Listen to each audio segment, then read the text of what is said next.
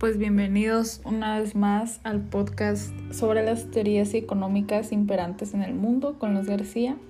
Pues hoy vamos a explicar las teorías económicas porque pues como sabemos a lo largo de la historia cada sociedad ha tenido que decidir qué mecanismos debe adoptar para enfrentarse de la manera adecuada a sus problemas y pues buscar soluciones aceptadas por su población.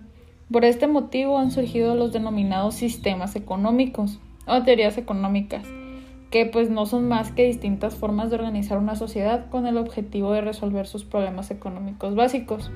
Y ahí es donde se vienen las preguntas que todos se hacen. ¿Qué producir? ¿Cómo producir? ¿Para quién producir? Y como podrán imaginarse, muchas han sido las teorías que se han pues basado o se han preguntado sobre qué sistema económico es más efectivo o sobre qué forma de organización es mejor para cada sociedad. En este podcast eh, aún se mantienen en nuestros días y podemos encontrar diferentes economistas que defienden una postura y economistas que defienden la contraria. Para no perdernos, vamos a repasar las principales doctrinas economistas que han existido a lo largo de la historia, que son la escuela clásica, el marxismo, la escuela neoclásica y la escuela keynesiana.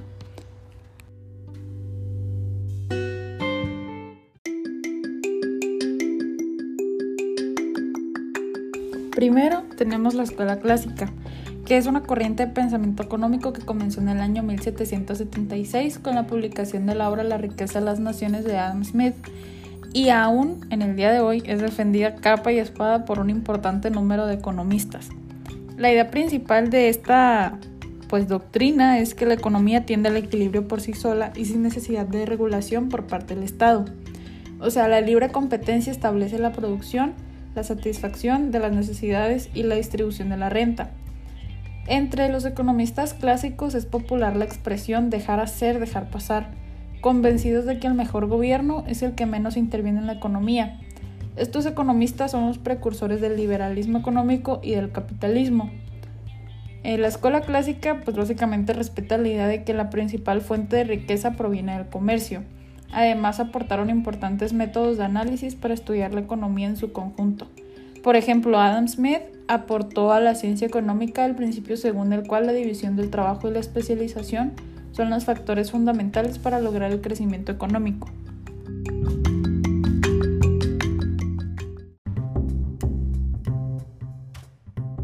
Segundo tenemos al marxismo, que con el paso de los años en el seno de la escuela clásica surgió una corriente crítica con los paradigmas del liberalismo económico, el marxismo. Esta teoría se centra más que nada en la figura de Marx y en su obra más conocida, que pues es El Capital. Para él, todas las épocas históricas son consecuencia de la estructura productiva de la sociedad y defiende que la historia no es más que un continuo escenario de lucha de pues, las clases entre explotadores y explotados. Una de las aportaciones más importantes de Marx en pues, la historia es su obra de la teoría del valor trabajo.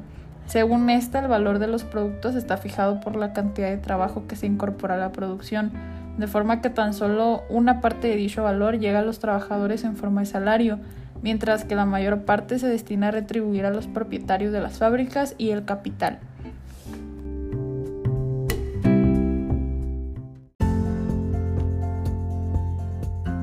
Por otro lado, tenemos también la escuela neoclásica, que surgió a mediados del siglo XIX a partir del desarrollo de la teoría marginal del valor, por lo que su aportación fundamental y revolucionaria respecto al pensamiento económico clásico es el denominado marginalismo, que introduce dentro de la ciencia económica nuevos métodos y enfoques, en concreto el microeconómico.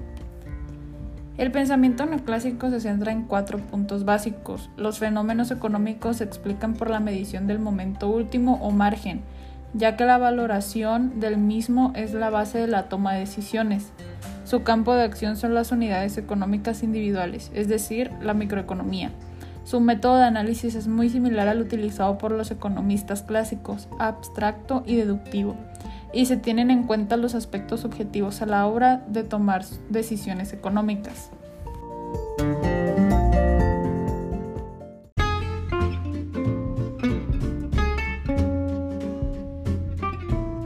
Por último tenemos la escuela keynesiana, que son los principales ideólogos de la escuela keynesiana y se basan en la obra de John Maynard Keynes, titulada Teoría General de la Ocupación, el Interés y el Dinero, que fue publicada en 1936.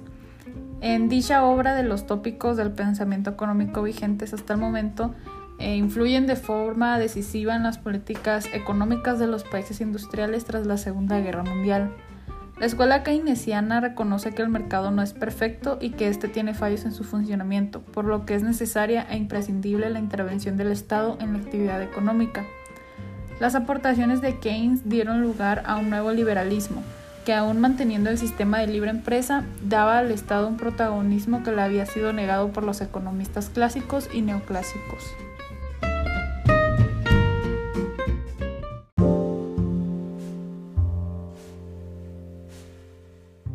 Ya teniendo en cuenta las otras ideologías, podemos empezar a criticar el sistema económico de México.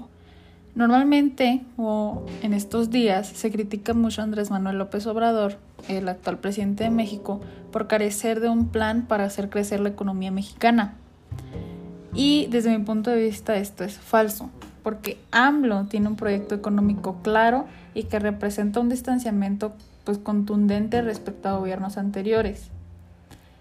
Pero pues López Obrador tiene un excelente diagnóstico económico, pero malas herramientas para resolverlo. Su plan para hacer crecer la economía mexicana es aumentar la capacidad de consumo de los más pobres. Esto se logrará primordialmente de acuerdo con su proyecto. A partir de hacer más productiva la empresa petrolera estatal, o sea, Pemex, y con ello financiar inversión pública y de transferencias directas en efectivo a los más pobres. Si bien la idea de aumentar el consumo de los más pobres es indudablemente acertada y es el punto más atractivo de la agenda económica de AMLO, el método para lograrlo es equivocado pues por dos simples razones. Primero, el presidente está desmantelando servicios provistos por el Estado para convertirlos en transferencias directas a individuos. Por ejemplo, se cancela un servicio de guarderías financiadas públicamente que atendía a casi 200.000 niños para darles el dinero en efectivo a los padres a fin de que los cuiden ellos mismos. Y programas de mejoramiento de infraestructura escolar han sido reemplazados por transferencias en efectivo a comités de maestros y padres de familia para que ellos construyan y mejoren las escuelas. Eh, pues esto es un error porque impide que el Estado controle y monitoree la cantidad de servicios a los que exceden los pobres y pues las transferencias en efectivo solo funcionan cuando existen proveedores de servicios privados que puedan ofrecer a los más pobres lo que necesitan. Este no es el caso. Ahora los, los proveedores de servicios serán familiares o guarderías privadas de bajo costo sin nadie que las vigile Así los receptores de transferencias terminan irremediablemente accediendo a servicios baratos o proveyéndolos de baja calidad.